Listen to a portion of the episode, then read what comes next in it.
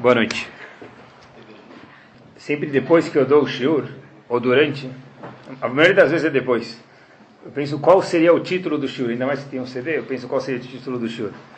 Hoje, essa vez eu vou furar, vou avisar antes. Se eu fosse chamar o shiur, apesar de vamos chamar, chamaria ele de Leshanaba Birushalayim Ebunia. Depois eu explico para vocês porquê, vocês vão entender sozinhos. Ano que vem, Jerusalém, em português. Há pouco tempo na Estivá, teve a formatura do pessoal do terceiro colegial. Sabe que tem classe do terceiro colegial, se forma e vai embora. Eu sempre falo que eu gosto dos alunos, porque justo na hora que você fica, eles entram na sétima, né? então sétima, oitava, primeiro, segundo, terceiro. Depois de cinco anos, a gente fica muito próximo deles, às vezes até demais. E aí eu falo, é bom talvez o coordenador de português repetir alguns para não sair tantos de uma vez, né? mas não minha regra não está funcionando. Então depois chegou na formatura do terceiro colegial, e a gente vê, sabe, cada um decide fazer alguma coisa, cada um vai parar em algum lugar, estudar alguma coisa, e de verdade eu vejo, pessoal, uma coisa, não é sobre isso que eu vou falar, mas eu vejo claramente, sempre falo para eles, que eu vejo a diferença de uma pessoa que estuda a Torá e uma pessoa que não estuda a Torá. Eu lembro das outras formaturas da minha vida, mas o que as pessoas falavam, não sei se falavam, mas é, tá, talvez seja engraçado, engraçado é bom, mas eu vejo palavras com conteúdo uma coisa engraçada, bem-humorada, mas com conteúdo, que isso até eu falo, puxa, como, será que é um menino de 17 anos que está falando cada coisa dessa? Eu vejo que de verdade é as palavras da Torá que fazem a pessoa poder ter esse cérebro mais claro. Tem um sentimento que todo mundo, alguns falam, outros não, mas todo mundo na formatura chega com esse sentimento lá, alguns acabam falando, outros não, mais uma vez. Puxa, graças a Deus, acabou. Né? Acabou o terceiro colegial, chega de prova mensal, bimestral, trabalho, prova surpresa, sem surpresa. Já deu, agora eu já estou o quê? Livre de tudo, né? Aí eu fico rindo para mim mesmo, não posso acabar, né? Com a alegria de ninguém, mas eu começo a rir aqui dentro de mim e falo, olha, espera só o cara casar. Não é isso que eu quis dizer. Espera, espera só o cara casar e depois vai começar a trabalhar, se Deus quiser. O filho dele chega, vamos ver quando de vocês chegarem, se Deus quiser, 9, 10 anos de idade, ele acha que as, as provas acabaram. Aí, Allah é isso. Os filhos chegam em casa, aba, amanhã eu tenho prova de fatoração. O que você precisa fazer? Ensinar eles. Amanhã eu tenho prova de mínimo múltiplo comum. Lembram disso? Mitose, meiose, ameba, é, divisão das células. Não é palavra feia isso, pessoal. Coisa de biologia que vocês lembram. Ah, ou espero. Então tudo isso a gente acha, acabou a prova, acabou a prova nada. Agora vai começar tudo de novo. A gente tem que estudar com os filhos e tem que fingir que sabe, porque se você estudou, né, tem que fingir que sabe para poder ajudar os filhos. Tabuada, faz a, pede cobrar tabuada de mim, daí por diante. Ramin falam para a gente, pessoal, que a gente também nunca vai acabar as provas. O que quer dizer nunca vai acabar as provas? Mesmo que depois do terceiro colegial a gente acha que terminou, talvez pode ser que na faculdade vai ter mais, na com os filhos vai ter mais, mas depois de 120 anos bem vividos, Bezerra Hashem, está escrito, Ramim falam para a gente, Hashem fala para a gente, que vai ter um grande provão. E como aqui no mundo tem vestibular, lá também vai ter vestibular daqui a 120 anos. E como aqui no mundo tem cursinho, na Torá também tem cursinho. Não sei se chama ângulo ou outra coisa, mas também tem cursinho dentro da Torá. Qual é o cursinho, pessoal? A gente vai ver um pouco. Eu acho que a maior alegria de uma pessoa que vai prestar vestibular é se ele conseguisse saber o que, que vai cair na prova. Eles pegam sempre nos cursinhos o que? As perguntas do ano passado, nunca vai cair a mesma pergunta. Você pode ter estudado oito livros de literatura e caiu duas perguntas do nono que você não estudou. A gente sube, mais ou menos a gente acha que vai cair. Ramin falou para a gente que aqui no provão que vai ter daqui a 120 anos, Hashem fala Está aqui o gabarito. Hashem dá as perguntas para a gente e o gabarito. É tão fácil assim? Vamos ver hoje à noite. Parece que é moleza. Vamos ver que perguntas que vão ter nessa fuveste do Shammai e vamos ver quais são as respostas e o que Hashem espera da gente. Eu vou falar as perguntas que vai ter a Gumará, eu mostro para vocês, e a gente vai concentrar em uma pergunta, que a gente, mais uma vez, acreditem ou não, testem depois, confiram, a gente nunca falou sobre esse assunto. Amar Rava. Masechet Shabbat, Daf Lamed Alef Amud Alef. Amarava. Beshaash Machnisim Adam Ladin. Depois de 120 anos bem-vividos, Bezrat Hashem, colocam a pessoa no julgamento. Está aqui a prova, está aqui a FUVEST, está aqui o vestibular, senta, pega duas canetas, resposta. Resposta A, B, D, E e daí por diante. Omrimlo, primeira pergunta. Nasata venatata bemuna. Vamos traduzir elas, a gente vai se concentrar sobre uma mais uma vez. Primeira pergunta vamos fazer para a pessoa, talvez a primeira ou segunda, mas uma das perguntas vamos fazer é Nasata venatata bemuna. Será que você trabalhou de uma forma honesta? Segunda pergunta, Kavata itim la Torah. Será que você fixou tempo para estudar a Torá? Diz o nosso famoso eh, comentarista francês, Rashi, fica mais chique, o seguinte: por que cavata? Por que fixou? Estuda a Torá. Qual a diferença você fixou tempo para estudar a Torá ou estudou a Torá? A pergunta é fixou. Por que fixou? Rashi diz para a gente o seguinte: porque olha, que, olha como os Chachamim são sensíveis, pessoal, à nossa estadia nesse Olamazeno, nesse mundo. A pessoa precisa trabalhar e trabalhar sustento para nascer econômico é uma coisa muito envolvente mentalmente, emocionalmente, todos os entes possíveis. Sendo assim, diz Rashi, a pergunta é se você fixou tempo, porque o trabalho envolve tanto o ser humano que se ele não fixar tempo, o dia passa, acabou o dia, está na hora de dormir, a semana passa, o mês passa, a vida passa, ele acabou não estudando nada. Não que não além a pessoa é desleixada, não é porque a pessoa menospreza a Torá. Ramim fala, olha, eu sei que não é fácil trabalhar, eu sei que trabalho envolve a pessoa, então se você não fixar tempo para estudar a Torá, vai acabar o tempo, e a pessoa não vai acabar estudando. Terceira pergunta, Asakta bepriya verivya. Será que você se envolveu em? Priya verivya, a tradução, talvez, a gente traduzir da seguinte forma, será que você se ocupou em ter filhos? Criar uma próxima geração. Só que o Maharsha, um dos comentaristas, Nagmará diz para gente que essa não é a tradução da Gmará. A tradução da Gemara diz o Maharsha é o seguinte: será que você cuidou de fazer o casamento de, uma, de um homem órfão e, ou de uma menina órfã? A Sakta me priviar e a tradução literal é português, é cuidou de ter filhos. Não queremos ter filhos, não é esse o ponto.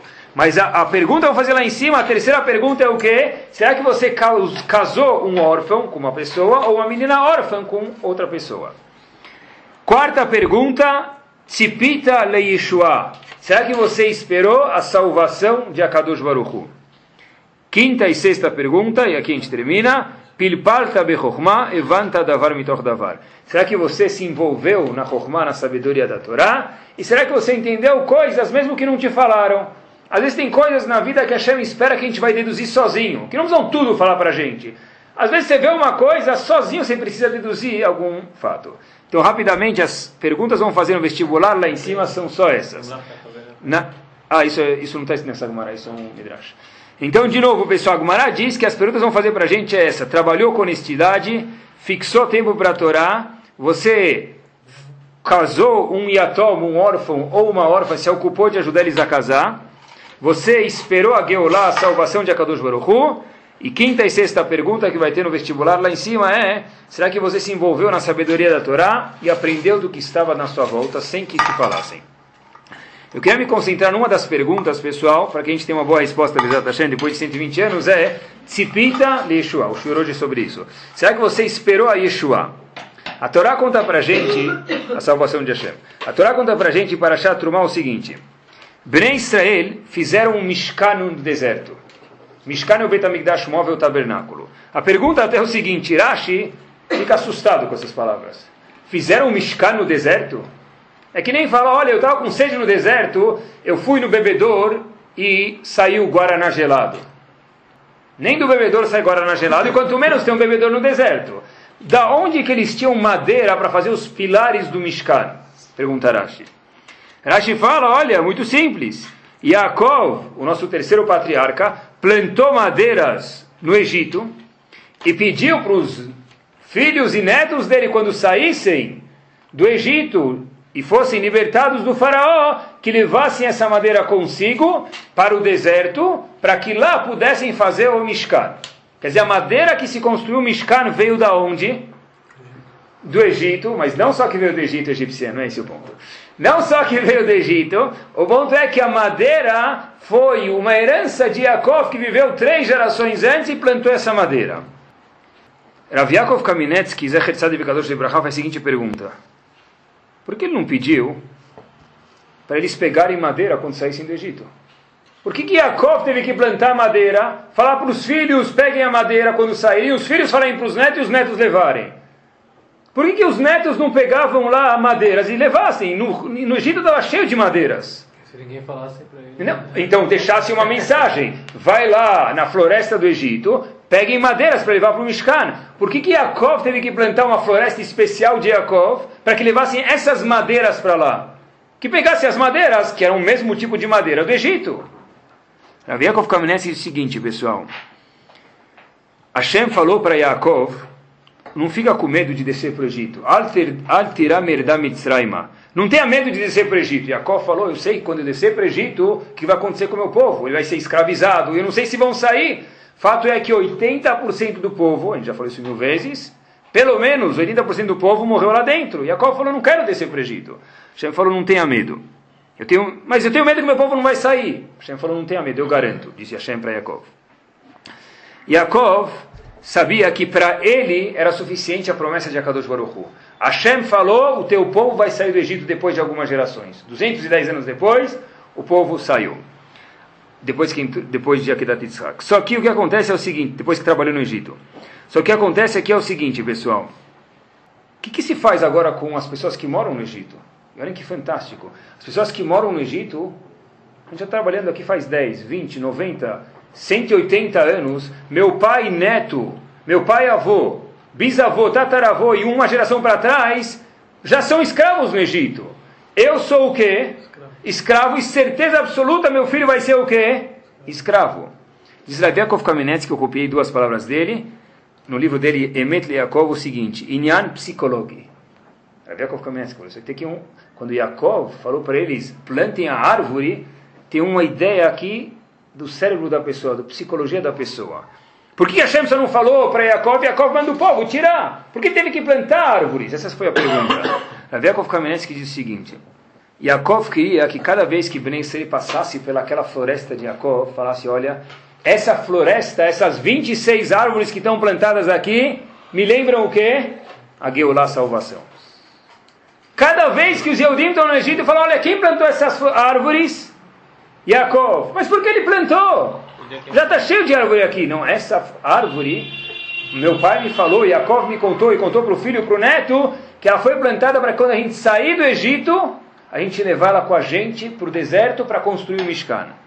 Ou seja, aquilo foi um sinalzinho vermelho, um cordão vermelho no braço, falando, olha, a promessa de Hashem, ela está viva. Cada vez que você passar por aqui, você olha, isso te dá força para viver. Rav Yaakov Kamenetsky diz, essa é a razão que Yaakov teve que plantar, para que os Eudim não desistissem da guiolá da salvação de Akadosh Baruch no Egito. E mais ainda ele fala, hoje em dia, antes da Tfilah, de Shacharit, a gente faz um, uma parte antes do Rodu, antes da Tfilah não é parte da Tfilah, mas é, antes, vamos chamar assim da Tfilah, mas é chamado os Korbanot. Por que, que se faz Korbanot? Então, claro que tem razões e tem que fazer de qualquer jeito, mas Rav Yaakov Kamenetsky diz que uma das razões que se faz os Korbanot, se lembra os sacrifícios, é para que a pessoa todo dia lembre: algum dia esse sacrifício que eu estou falando vão voltar. Algum dia vai ter uma coisa que eu nunca vi na minha vida, nem faz dois mil anos ninguém nunca viu. Mas eu sei que existe o chamado Betamigdash, e todo dia eu faço korbanot, como as árvores de Yaakov, para saber que isso vai existir mais uma vez, isso vai existir de novo. Cada tanto tempo na Yeshiva, tem alguém que é responsável de dar aula de história judaica, uma vez por semana. E no começo desse ano, eu dei quase que um semestre. E agora chegou minha vez de novo, no fim do ano, de dar. Então, no começo do ano, eu falei do ano, acho que 1500 até 1650, 1700. E agora eu voltei para um período depois, 200 anos depois. Eu falei para os alunos que muito pouca coisa mudou do que eu, do que eu tinha que ensinar para eles dos 1500, 1600 para 1800, 1900. Só mudou os nomes. A história toda é igual, pessoal. Se a gente vê e para ensinar a gente tem que estudar um pouco melhor. Então eu fiquei super claro nisso. Só os nomes que mudam e as cidades, mas a história é sempre a mesma. O nome pode ir de Inquisição para pogrom, de pogrom para Segunda Guerra Mundial, Segunda Guerra Mundial para assassinato, para queima, para expulsar sinagogas, mas o nome muda, mas a situação ela é sempre a mesma. Só muda o nome da coisa. A situação é que Ben Israel é um povo perseguido, e ele vai para outra cidade, a gente estudar um pouco de história, a gente vê como que isso é interessante, é triste, mas é interessante, como que o povo foi sempre de uma cidade para outra. É na Europa e via de uma cidade, ia para outra, e depois Eudim se perseguiram, e depois tinha, tinha uma certa discussão entre os, os, os Eudim, que eram reformistas, e os que não eram reformistas, e o povo saía de uma cidade para outra e não parava num lugar nunca. E a pergunta é, eu sempre tive essa pergunta, da onde esse povo tem força de continuar? Se você olha para trás, a história toda prova que é um círculo. E é sempre a mesma história. De novo, só muda a data e o nome da pessoa. A história é sempre a mesma. Da onde esse povo tem força de falar, eu vou para mais uma. Eu vou levantar a cabeça de novo. Eu vou perder essa, mas vou ganhar a próxima. Eu ganhar a próxima, talvez vou ganhar outra de novo. Da onde o povo tem essa força? Eu acho que de verdade, pessoal, Ben Israel no fundo está incutido dentro de todo, todo Yehudi o fato que Yehudi sabe que no futuro vai ter a Yeshua. Mesmo que às vezes é no subconsciente isso, e Bezat Hashem hoje a gente vai ver que tem que ser no consciente mesmo. Mesmo que às vezes é no subconsciente, o Yehudi sabe que no futuro vai ter uma hora que a Kadosh Baruch Hu vai achar a hora correta, ele vai salvar Bnei Israel. Sendo assim, eu falo, olha, essa vez eu perdi, essa vez fui expulso, essa vez me expulsaram, queimaram a sinagoga, essa vez destruíram o Betamidrash. Mesmo assim, eu vou continuar, porque eu sei que lá no fim do túnel, certeza absoluta, Yudi tem que ter muná nisso, tem que ter fé nisso, que a Kadosh Baruch Hu vai salvar ele. Como que a gente lembra isso no nosso dia a dia? Tem uma obrigação, que a gente vai perguntar para a gente, uma das perguntas, já está a resposta aqui do vestibular, é Tzipita Leishua. Você esperou a salvação? A resposta é que precisa falar assim. Mas lá em cima não adianta só falar assim. O que quer dizer falar assim? Falar da boca para fora não adianta. Você esperou a salvação de Akadosh? Quando que eu posso lembrar isso? Todo dia, pessoal, na Amidah a gente faz uma brachá. Etzemach David Avdecha, daí por diante, Baruch Hashem, Matzmiach Keren Yeshua. Quando a gente fala Matzmiach Keren Yeshua, que Hashem faz brotar Matzmiach Keren Yeshua, salvação de Bnei Israel, a gente tem que pensar nessa brachá, se a gente pensar nisso, já valeu o shur inteiro, que eu confio e eu estou esperando na Yeshua, na salvação de Akadosh Baruch. De novo, se a pessoa pensar nisso, falar essas palavras pensando nisso, eu estou esperando a salvação de Hashem, nesse momento, e quanto mais ele fala, mais ele acredita nisso, ele pode responder a pergunta. Tzipita Yeshua pode dizer sim, eu esperei Yeshua. Quando se diz as palavras, nessa mesma brachá, Kilishua Techa, Kivinu Kolayom, nessa brachá da Mida, Etzemach, Baruch Hashem Atzmech Yeshua. Nessa brachá se diz Kirishuatecha kivinu kolayom. Tradução, porque a tua salvação, Hashem kivinu, a gente ficou esperando com sede, kolayom. Todos os dias durante todas as horas do dia. O que, que deve se pensar nisso? Um, pensar que de verdade eu estou esperando a Yeshua de Hashem, no momento que Hashem achar correto. E dois, já falei isso para vocês uma vez, não faço questão de repetir, isso aqui é uma Yeshua, uma salvação global, nacional. Existe uma salvação também que ela é particular. Todas as pessoas têm problemas. Quem fala que não tem, é ou porque é falso, ou porque é mentiroso, ou porque não quer te contar. Todo mundo tem problemas.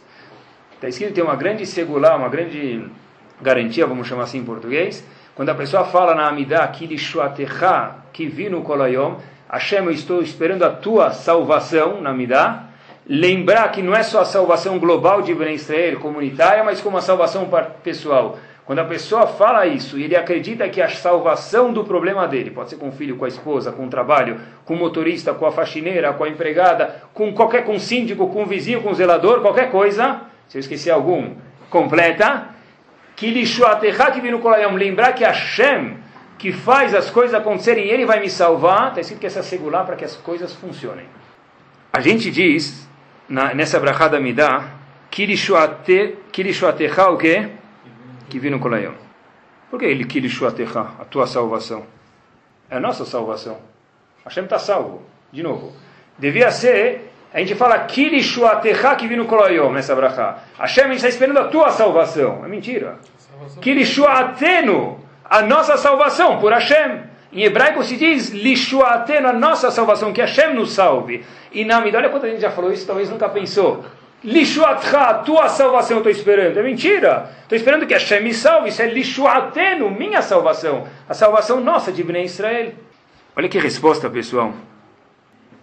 Hashem também não está salvo. todo tempo, presta atenção, que o povo não está salvo, que o povo está na Galut, Hashem também está com a gente na Galut. Hashem também está, Kaviahol, de alguma forma ou outra, sofrendo.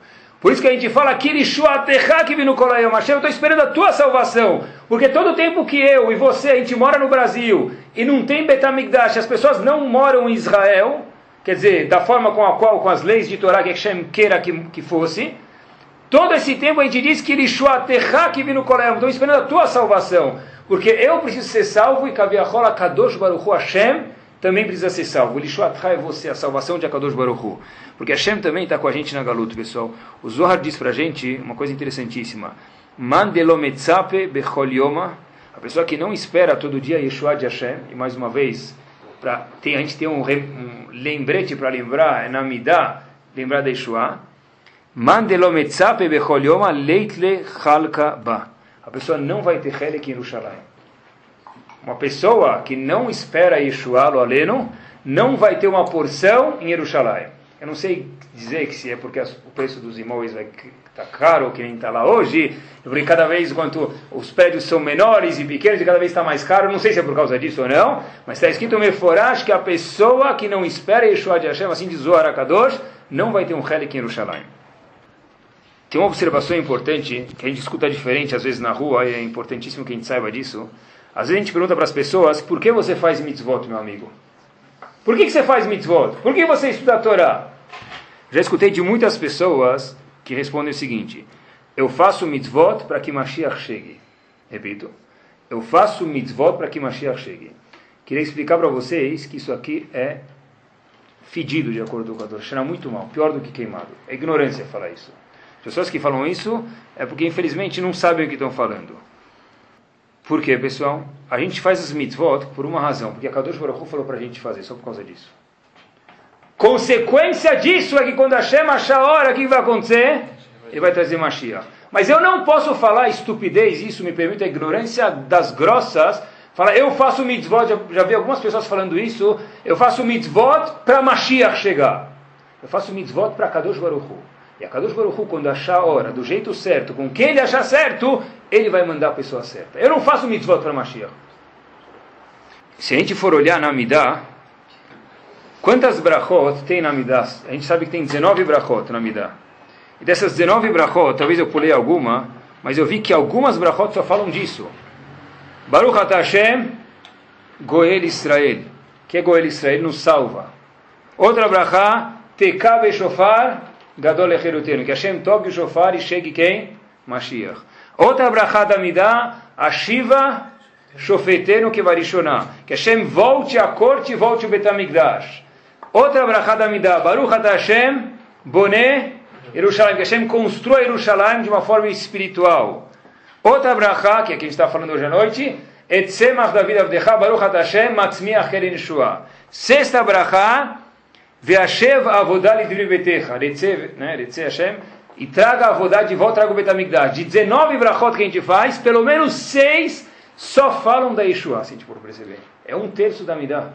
De 19 brachot que a gente faz, quase um terço, 29%. 6 brachot só falam sobre a Yeshua, de lembrar que Kadosh Baruch Hu vai salvar a gente. Agora não adianta ter Yeshua e falar eu espero Yeshua e colocar o boné da, da Yeshua, e a camisa de Yeshua, e a meia de Yeshua, e, o, e a munhequeira de Yeshua, e a raquete de Yeshua, o que for, e o relógio de Yeshua, e a gente não se preparar de verdade. O que quer dizer se preparar para Yeshua, pessoal? Rav Ruderman, que era Rosh de Baltimore, Retzad de Ibrahá, ele fazia, sabe, cada pessoa tem uma frase que gosta de repetir, então uma das frases que ele gostava de repetir, claro que era a Torá, está escrito em relação a Yaakov, Im Garti. Eu Yaakov morei com quem? Lavan. Rashi fala, Im Lavan Garti, Vetariag Mitvot, Shamarti. Rashi muito famoso, eu morei com Yaakov e eu cumpri 613 mitzvot. Só que Rashi adiciona mais duas, três palavras. Velo lamati mima'asavaraim. Eu vivi com ele, cumpri 613 mitzvot e não aprendi dos costumes ruins de Lavan. Rav Ruderman perguntava, poxa, se ele cumpriu 613 mitzvot, obviamente o quê? Ele não aprendeu dos, dos, dos atos ruins de, Lava, de Lavan. Porque ele precisou falar, olha, eu vivi com Lavan, fiz as mitzvot e não aprendi dos atos ruins dele. É óbvio que se você cumpriu as mitzvot, você não aprendeu nada de ruim dele. Diz Rav Ruterman, daqui a gente aprende que é possível a pessoa cumprir 613 mitzvot e ser uma pessoa completamente física, material e nada espiritual. Fato é que precisou falar, eu morei com Yaakov, cumpri 613 mitzvot e o que? E não aprendi dos atos dele. Só fala cumprir 613 mitzvot, automaticamente você não aprendeu dele. A pessoa pode cumprir as mitzvot e mesmo assim não aprender a ser uma pessoa ruhani espiritual. A pessoa, a pessoa, é importante a gente lembrar isso, cumprir mitzvot e ficar 24 horas por dia, 7 dias por semana, inclusive Shabbat e férias, ligado nos índices financeiros. Isso é uma pessoa que cumpre mitzvot, Tariag mitzvot chamar-te, 613 mitzvot eu cumpri, mas eu não consigo me desligar. Eu não consigo, eu não, eu não lembro o que eu estou fazendo no Lamazé. Eu estou aqui, eu vi um grande número ambulante. No Shabbat, se a gente de verdade, é um treino, pessoal, eu sei que não é fácil, mas a gente precisa treinar para isso. Se eu não consigo sentar na sinagoga e falar de tudo menos comércio, que é o que eu falo a semana inteira, está faltando um pouco de tzipita Leshua. Estou esperando Leshua de Hashem. Eu falo sobre isso todo dia. Eu posso ligar para o meu amigo e perguntar, e tem que me interessar, porque eu quero que minha parnassá fique boa, e todo mundo quer que Bezat Hashem fique. Mas, se eu não consigo ficar meia hora na reza de Shabbat, ou uma hora, ou duas horas, ou o que for, sem perguntar de quanto estava o dólar, quando eu já sei 20 vezes quanto ele fechou ontem à noite, e o cara do meu lado não vai saber a previsão de segunda, porque ninguém sabe hoje. Está faltando para mim Tzipita Leishua. Às vezes, a gente esquece o que a gente está fazendo no Lamazé nesse mundo. O Zohar fala que a pessoa, Barnash, a pessoa, me lembrei agora, anda nesse mundo e ele acha que ele vai ficar aqui para sempre. O pessoal acha que ele vai criar raiz e ficar mundano aqui. Opa, Hashem espera alguma coisa para mim, de mim espiritual. Eu não posso ser um arroba ambulante. Eu não posso ser um e-mail ambulante. Hoje em dia, ainda com a tecnologia, pessoal, a gente vê quantas coisas tem a gente vê que a alegria do homem não está aqui. As pessoas demoram para perceber isso, mas a gente vê que os jovens hoje, eu vejo isso visivelmente. Quanto mais tecnologia tem, inversamente proporcional à satisfação dos jovens. Eu vejo isso na minha cara todo dia de manhã. É inversamente, eu falo isso com a maior convicção do mundo. Os pais que pensam diferente é bluff, é errado. É inversamente proporcional à alegria das pessoas. Quanto mais entra, mais afunda lá, a gente acha, mas espera aí, o que você está fazendo nesse mundo, meu amigo? Não que não pode ter, mas tem que ter limites. Mesmo que a gente sabe, essa é pergunta vão fazer para a gente, pessoal. Tzipita Leshua. Sabe que te conta uma vez, tinha uma simcha, e no fim de toda, toda a festa se canta Leshanabá, o ano que vem em Jerusalém. Só por curiosidade, porque se fala ano que vem, porque se não fala amanhã. Fala amanhã em Jerusalém, porque o ano que vem. A resposta, isso não é, não é parte do estudo, isso aqui é óbvio. O ano que vem, quer dizer, é essa época, o ano que vem que eu esteja em Jerusalém. Não quer dizer que eu não vou amanhã. Não quer dizer que eu não vou amanhã. E o ano que vem, nessa época, esteja lá. Volto. Uma vez estava tendo uma festa e na última música cantaram Leshaná Babiru Abuniyah. Chega a esposa para o marido e fala: Olha, o que estão cantando aí? O marido não sabia hebraico. O marido traduziu: O ano que vem em Jerusalém. Mas a esposa fala marido: Mas, amor, Yaroh, a gente acabou de reformar a cozinha. Não, o ano que vem em Jerusalém. E o ano que vem quer dizer amanhã, né? Hoje à noite. A gente acabou de reformar a cozinha, comprei móveis, não, acabou de chegar os móveis lá da Fashion Show, acabou, acabou de chegar da Gabriel Monteiro da Silva, eu paguei, deixei meu, minha, minha roupa lá para comprar os móveis. Aí o marido fala, olha, não se preocupa, é só uma música. Se a gente olha para esse Lechanabá, Birushan Grunhá, como talvez muita gente acabou fazendo, como só uma música a gente não, não, não acredita, faltou Tzipita Leshua. Não vai Loaleno passar para a segunda fase lá em cima. Na primeira fase, uma das perguntas vão fazer Tzipita Leshua, pessoal. Se olha que é só uma música, olha como Chachamim viu isso. Um dos trabalhinhos de Jerusalém chamava Rabbi Yoshua Leib Diskin. Um dos trabalhinhos de Jerusalém. Ele tem um livro chamado Marid, é, Marid Diskin, é o nome dele. Tem um livro sobre Parashat Shavua. E ele tinha um chamacho, um ajudante, que levava ele para o Cris, para a sinagoga, quando estava, Cris não, para o Shil, quando ele já estava mais velho. E uma vez ele desceu, e o Shamash acompanhava ele, ele morava no segundo andar, uma casa de dois andares. Ele desceu, o Shamash, o acompanhante, foi pegar ele, ele volta e sobe de novo. Então o Shamash o que fez? Subiu de novo com ele, ele olhou para cima e desceu de novo. Então Shamash falou, olha, eu pensei que o senhor tinha esquecido alguma coisa, Rav, mas o que aconteceu? Por que, que você subiu e desceu? Olhem o que quer dizer, pessoal, tzipita Elishua, esperei Elishua de verdade. Ele fala o seguinte, olha, Eu não esqueci o tefilim, não esqueci o talit, não esqueci nada lá em cima. Então por que você subiu de novo, Rabino? Fala, olha, eu escutei um barulho ontem à noite e eu sei que os primeiros dois, betam, primeiros dois Batamikdashot vieram de dia. O terceiro Betamikdash pode ser construído de noite também. Eu fui hoje de manhã para reza, queria confirmar, subir no topo, no telhado da minha casa, para dar uma olhada ele no Shalaim, para olhar o lugar do Betamigdash, para ver se o Betamigdash tinha sido construído ou não. Isso é Tzipita Leishua. Trazendo para os nossos dias é muito simples. Eu quero muito, pega uma criança e fala que a mãe dele vai passar a buscar ele para levar para uma festa de aniversário. Vai levar ele para o aeroporto ou para Disney, pronto. Um mês antes ele vai te perguntar, Aba é hoje? Aba é hoje? Quando você escutar a buzina, é porque eu estou chegando. Você pode descer com a mala que a gente está indo para o aeroporto para ver o Mickey Mouse. Cada buzinada que passar o taxista, o ônibus, o caminhão de lixo e o que for, mesmo que for 450 buzinadas literalmente, o que a criança vai fazer? Subir no banquinho, olhar pela janela, ver se o pai dele chegou para ele para Disney. Mas, mas a primeira buzinada não foi, a segunda não foi, 450 vezes, mas ele vai subir mil vezes. Ele, porque ele sabe que ele vai ir. Isso é Tzipita Reshua. Isso é Rav Diskin. Falou, olha, eu escutei um barulho ontem, eu queria confirmar, porque eu achei que o Betamigdash ia ser construído. Isso é Tzipita Reshua. Eu acredito 100%. Se alguém falar, chegou o Betamigdash, eu vou falar, olha, eu estou contente, mas eu tinha certeza que isso ia acontecer. Sabe que tem três coisas, a Gemara conta pra gente, que vão aparecer quando a gente menos espera. Quais são as três coisas? A primeira Gemara fala, Sanedrin da Tzadik Zaina Mudarev. Akrav, hoje em dia o Hashem não tem muitos, é escorpião. Escorpião só pega a pessoa desapercebido. Uma segunda coisa a gente sabe é Metziah, uma coisa que você perdeu.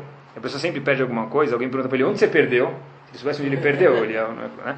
Mas quando a pessoa sempre está procurando o que ele perdeu, o que acontece? Ele não acha. Depois que ele para de procurar, ele acaba achando. Mas assim mesmo o cara diz. E a terceira coisa que só vai vir quando a pessoa parar de procurar, o que, que é? Mashiach primeira é o escorpião, a segunda é qualquer perda, objeto, e a terceira é Mashiach. Pergunta Rav Schwab o seguinte: Ei, como pode ser? A gente sabe que tem que esperar o quê? Mashiach. Por outro lado, é escrito: quanto mais a pessoa espera, mais ele demora. Só na hora que eu parar de esperar que ele vai aparecer. Como que reconciliam as duas? Diz Rav Schwab, que ele escutou uma vez, do Rosh Vaditeus, Rav Bloch, o seguinte: Perush que quer dizer que não pode fazer coisas para. tem que esperar que ele apareça sozinho? Isso não é uma contradição para Tzipita Leishua, para esperar Yeshua. Diz para Yeshua o seguinte: Melasot peulá lekareva geulá bechol. A gente não pode fazer coisas para aproximar o Mashiach com truques. Isso que a Gemara fala, vai vir sozinho. Quanto mais você fizer, mais vai demorar. Peulot shel meshichei sheker, diz Rav Schwab. Peulot de meshichei, Mashiach falsos. E mais ainda diz Rav Schwab, Rakshakadosh Baruchu Yavigoel. Eu tenho que confiar que Hashem vai trazer o Goel. Quer dizer, quando a Gemara falou Tzipita Lishua, eu espero. Mas como por outro lado a Gemara fala para mim, olha meu amigo, quanto mais você espera, mais demora, mais você espera, quer dizer, mais faço coisas para aproximar Geulah. Eu tenho que fazer Torah e Mitzvot porque Hashem mandou. Eu não faço nada para aproximar Geulah. Consecutivamente, a Kadosh Baruchu vai trazer a. Quanto mais eu faço para Mashiach, Diz Schwab, mas eu tardo que ele venha. Hidush, na rua a gente escuta às vezes diferente. Quer dizer, a gente não pode falar. Essa é a pessoal, algumas alahot que eu falar para vocês sobre esse assunto. Quando o Mashiach vai chegar? É proibido. Está escrito Tipach atzmotehem, que estoure os ossos, uma linguagem muito forte, dizem Ramim para a gente, das pessoas que falam Mashiach vai chegar dia 12 de novembro. Mashiach vai chegar 10 de janeiro. Tipacha é uma Gemara, isso não tem que discutir. Não é uma coisa, ah, o Rabino me contou ontem à noite no sonho. Eu não tenho para falar nada no sonho. Não, quem, quem, sou eu para sonhar o quê ainda? Ramim falou para a gente de Pachatz Motem, que quebre os ossos, o aleno, quer dizer, um machão bravo Ramim, Hashem dizendo, daquele pessoal que vai falar dia 12 de dezembro. Não existe isso. Estupidez. É proibido, é assur. O que sim a gente sabe, para que fique bem claro, é que tem alguns simanim, alguns sinais. Quando está chegando o fim da corrida, tá os fotógrafos lá, tá, sabe, os, as pessoas filmando o jornal, aquela fita vermelha, então eu sei que está chegando. Isso sim a gente sabe, como todos os Rahamim já falaram para a gente, Ravetz Haim já falou, Rav Wasserman já falou, todos os Gdolim. Agora, por todos os sinais, a gente tem certeza que é época de Mashiach. Quando vai chegar? Só ele maiúsculo sabe. Quem falar diferente é um ignorante no aspecto judaico-religioso, pessoal. O ponto é. Por que, que tanto precisa se falar de Mashiach? Um é Tzipita Leishua, para que a gente tenha uma boa resposta para isso. Rav Shach tem um livro chamado Avi Ezri, sobre, sobre o Rambam. Em Alachot Kriyat Shema Perek Aleph Alachadalet, ele fala o seguinte: quando que vale a pena falar sobre esse assunto? única e exclusivamente isso vai trazer a pessoa mais perto de Hashem ou de alguma mitzvah. Caso esse assunto não traga a pessoa mais perto de Hashem ou de alguma mitzvah, é completamente inútil falar sobre Mashiach. Interessante, né? O Gadol Adora falou isso pra gente, não tem o que discutir. Quando vale a pena falar sobre o assunto? Quando isso vai me aproximar de Hashem, da Torá ou das suas mitzvot. Caso contrário, esbalat. Não tem necessidade nenhuma de falar sobre isso, pessoal. Por exemplo, Hafetz Chaim vivia isso também. Hafetz Chaim falava, talvez amanhã vai chegar o Betamigdash e eu socorrer. Hafetz Chaim estudava Alachot de Betamigdash, para saber um coelho que ele precisa fazer. Um Levi capricha na voz, começa a tomar gemada, porque talvez o Betamigdash vai chegar. Isso mesmo! A gente tem que acreditar, porque os Levim vão cantar no Betamigdash. Saiu do chuveiro, foi para onde? No Betamigdash. Hafetz Chaim, pessoal, tinha uma maleta dele porque quando ele escutasse o chofar, ele já estava com a maleta pronta, com uma roupa branca para receber Mashiach. Isso é acreditar que Mashiach vai chegar. Quando buzinar, eu vou ver quem chegou. O que, que vai acontecer quando Mashiach chegar? Tem muita machloket sobre isso nos Midrashim, mas algumas coisas básicas, duas, três palavras sobre isso, que é curiosidade, a gente precisa saber qual é o enfoque da Torá sobre isso. Está escrito que o povo, Bnei Israel, vai se juntar em Israel. Não haverá mais guerras, nem fome. Em Israel. O povo judeu vai se juntar em Israel. Tá? Não vai mais haver guerras no mundo. Ah, isso sim. Guerras no mundo. E também vai, não vai, vai deixar de haver fome, falta de alimento no mundo, que hoje em dia a gente sabe que tem. Inveja. Interessante quanto que inveja é difícil, que às vezes precisa de Mashiach para uma situação, vamos dizer, sobrenatural que a pessoa se controla. Isso, tudo isso diz o Rambam para a gente. Existe uma machloca de curiosidade se o Bet HaMikdash vai vir dos céus, assim diz Rashi, ou o Rambam diz que o próprio Mashiach vai construir o terceiro Betamigdash. Rav Chaim Vital e Hatam Sofer dizem, isso aqui é importantíssimo que a gente saiba, certeza que o Mashiach nem sabe que ele é Mashiach. Repito, Rav Chaim Vital e Hatam Sofer dizem que o próprio Mashiach não sabe que ele é Mashiach. Certeza absoluta, ele é um tzadik, mas ele próprio não sabe que ele é Mashiach. Quer dizer, se eu vou andar na rua e falar, olha meus amigos, vote em mim, me sigam meus Hassidim, que eu já cheguei, falta só alguns minutos para me revelar, isso é estupidez. O próprio Mashiach diz Rav Vital e Hatam Sofer, dois gigantes pelo menos, que o próprio Mashiach não sabe quem é. E quando ele chegar, automaticamente ninguém mais vai ter dúvida de quem ele é. Por quê? Porque Hashem vai fazer que não tenha dúvidas. Não tem dúvidas. Como Hashem vai fazer isso é uma forma que ele vai fazer que não tem nada a ver com a gente. Os nossos dias são chamados Revlei Mashiach. O que quer dizer Revlei Mashiach? Revlei Mashiach é as dores de parto do Mashiach. Quando que é a pior hora para a mulher de dar luz? Do primeiro mês ao, vamos dizer que o filho nasceu dia, vamos inventar, dia 1 de janeiro. Quando que é a pior hora para a mulher? O filho nasceu meio-dia, 1 de janeiro. Quando que é a pior hora para a mulher? Às 11. Ah, muito bem. Às, às 1 de janeiro, às 11 horas da manhã ou da, depende do parto da mulher, demora 10 horas, uma hora, mas é o dia, o dia do parto, é o pior dia, é o que mais dói. Qual que é depois a melhor hora para a mulher? Uma hora depois, meia hora depois. Quando o bebê está no colo dela e a enfermeira fala, deixa eu limpar ele. A mãe fala, não, mas deixa eu ficar mais cinco minutos comigo. Mas deixa eu limpar ele, deixa eu dar uma ajeitadinha. Vai vir visita, né? Você pensa que você vai dormir? Não, tá cheio de visita aí fora para te visitar. né? Vai, vai vir 30, 36 avós que você nunca viu, tios, vizinha, do amigo do cachorro, vai vir todo mundo te visitar agora que você quer dormir. Mas deixa eu dar uma... Não, agora a mãe fala, deixa eu segurar meu filho. Há 10 minutos atrás estava uma dor insuportável. Hoje tem anestesia, ainda assim é muito difícil. A mulher, de acordo com a Allahá, depois que ela dá luz, ainda alguns dias ela é chamada Rolê Sheyesh Bosakana, uma pessoa que ela tem perigo de vida. A Allahá trata isso como uma coisa muito séria. Só que por outro lado, é o momento mais alegre. O que, a mãe diz? Valeu a pena. Essas dores todas depois que já passou na hora, a mulher fala, ah, não quero mais ter filho, mas depois que ela fala, valeu a pena. Ramin falam para a gente, a mesma coisa acontece com esses dias. Vão ser dias que o povo vai sofrer mesmo. A gente vê na, na, na história do mundo, desde 1900 e lá vai pedrada, até hoje, as perseguições, as guerras, os pogroms, o pessoal que teve, essa época é a mais dolorida. Quando, quando o Revlema chega ao nascimento, quanto mais perto do nascimento está, mais doloridas são as contrações. Mas depois que passa, a gente olha para trás, a gente não consegue perceber isso hoje, mas valeu tudo. Sabe que o Rav de Rav Halberstam, ele é um sobrevivente do campo de concentração. E uma vez ele estava numa comunidade e era Parashá que tinha que ler, a Parashat Kitavó. Parashat Kitavó fala sobre o quê? Uma da parte das Parashat Kitavó fala o contrário das brachot, o contrário das bênçãos que vai ter se o povo não cumprir a Torá. E o costume é, Sfaradim, acho que Nazim, que o Hazan, o Baal Koré, o cara que lê na Torá, ele lê isso mais baixo e um pouco mais rápido. Mais uma vez, o Rav de Tzanz, que passou pela Segunda Guerra Mundial e sofreu no campo e perdeu grande parte da família dele lá, se não toda, o Baal Koré começou a ler essa paraxá quando ele estava presente, e o Rav de Tzanz começa a gritar, lê isso alto. Mas ele falou, eu sei, costume ler baixo. Lê alto! E o Hazan lê um pouco mais alto. Lê alto! Grita essa paraxá. E o Hazan viu que o Rebbe mandou, então ele começou a ler alto. Depois perguntou para ele, mas Rav, por que tem que ler alto? Falou, meu amigo, a gente lê baixo essa paraxá, por quê? Para que isso não traga uma promotoria, uma coisa, uma acusação contra Ben Israel. Que isso lá não aconteça com Ben Israel. Diz o Rav de Tzantz, eu passei por tudo isso, já passou. Não tem como acontecer pior. Pode ler alto porque pior do que foi nunca vai ficar. Imagina um Rav um gigante, imagina falar uma coisa dessa. Imagina quanto o povo passou, pessoal. Quanto sofreram. Hashem fala, olha, já é hora, quando a Kadosh Baruch Hu achar a hora mais uma vez, de salvar a gente. Hashem,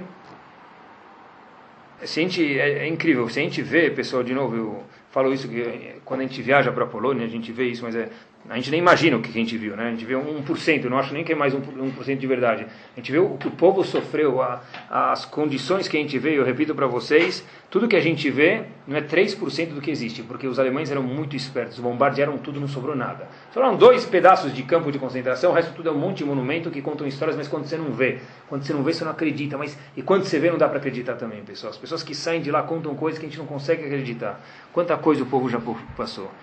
Eu queria falar, pessoal, a última parada sobre isso, sobre esse assunto de Tzipita Elishua, que a gente tem que esperar Kadosh Baruch Hu mandar Mashiach, é o seguinte, a salvação dele é o seguinte. O Ramban diz, o que, que vai acontecer quando chegar Mashiach? Espiritualmente dizendo. O Ramban Nachmanides diz que haverá o bitul do Yetzirará. O Yetzirará não existirá mais. Assim diz o Ramban com ele.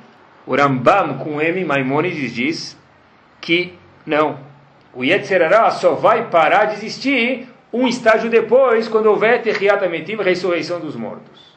Ou seja, na época de Mashiach existe uma discussão se haverá Yetzerará instinto negativo ou não.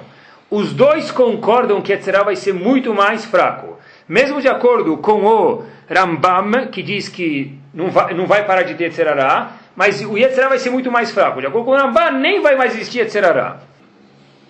Hashem está dando para a gente, pessoal, uma das últimas oportunidades de a gente poder mudar. Eu falo isso para vocês do coração. Torah e mitzvot. Hashem fala, meu amigo, hoje você tem teste. O rinur que você dá para os teus filhos, os valores que você passa para os teus filhos, que valores a gente prega em casa, que coisas que entram na porta da nossa casa, revistas e daí por diante. Literalmente, Hashem está dando a lambuja para a gente, pessoal, a última colher de verdade.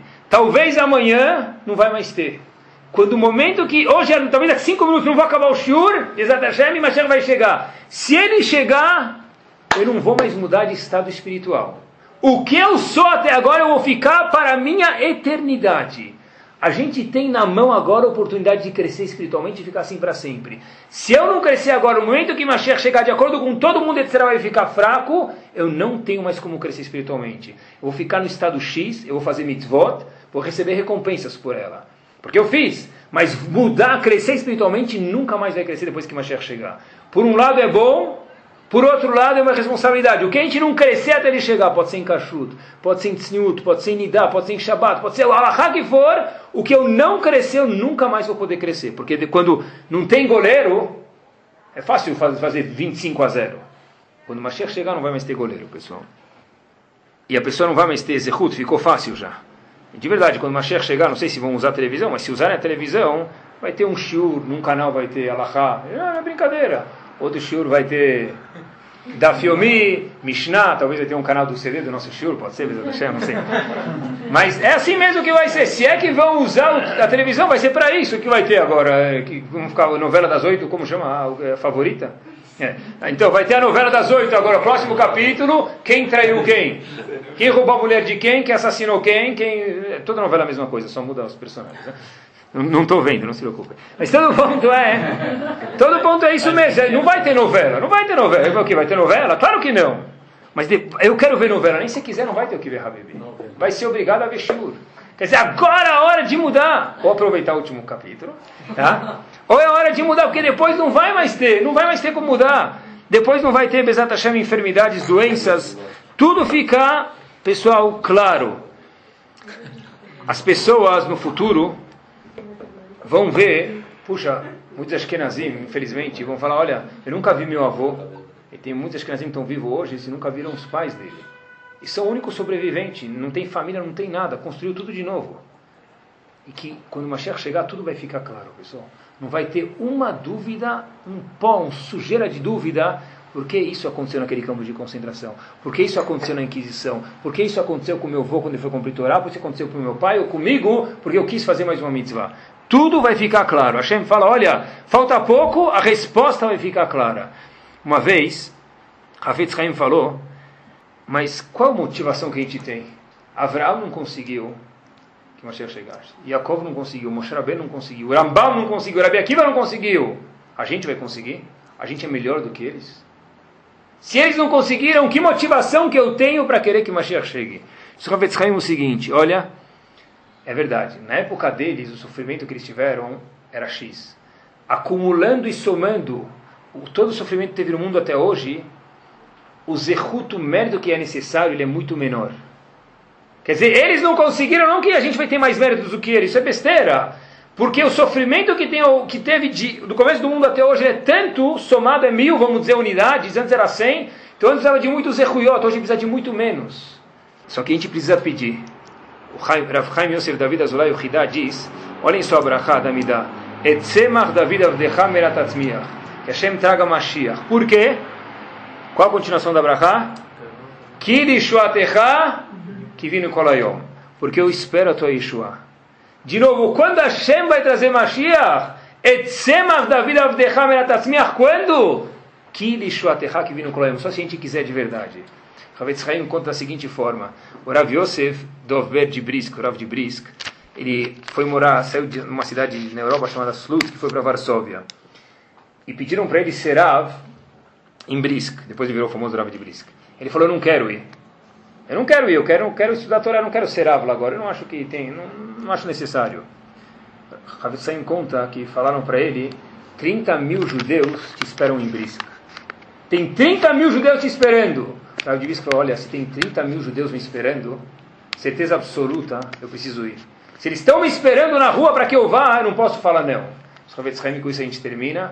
A mesma coisa. Se Hashem fala de verdade que tem tantos mil judeus no Brasil, em Israel, nos Estados Unidos, nos quatro cantos do mundo que estão esperando, Hashem diz, é impossível que eu fale não. Essa é a resposta. Tzipita Leishua, a gente sabe já a resposta, tem que falar sim, mas tem que sentir isso, pessoal. Que Bezat Hashem a gente possa colocar na prática a partir já da próxima amidade de amanhã, Matzmiach acreditar de verdade que Hashem vai trazer Yeshua, que isso é uma das perguntas que vão fazer para a gente, que Bezat Hashem a gente possa ver, que a Kadosh Baruch Hu traga o homem que ele achar certo, na hora certa, que seja breve, Bezat Hashem, a Yeshua que seja uma Yeshua, uma salvação comunitária para o povo, e também particular para cada uma das coisas que cada um de nós precisa. Amém.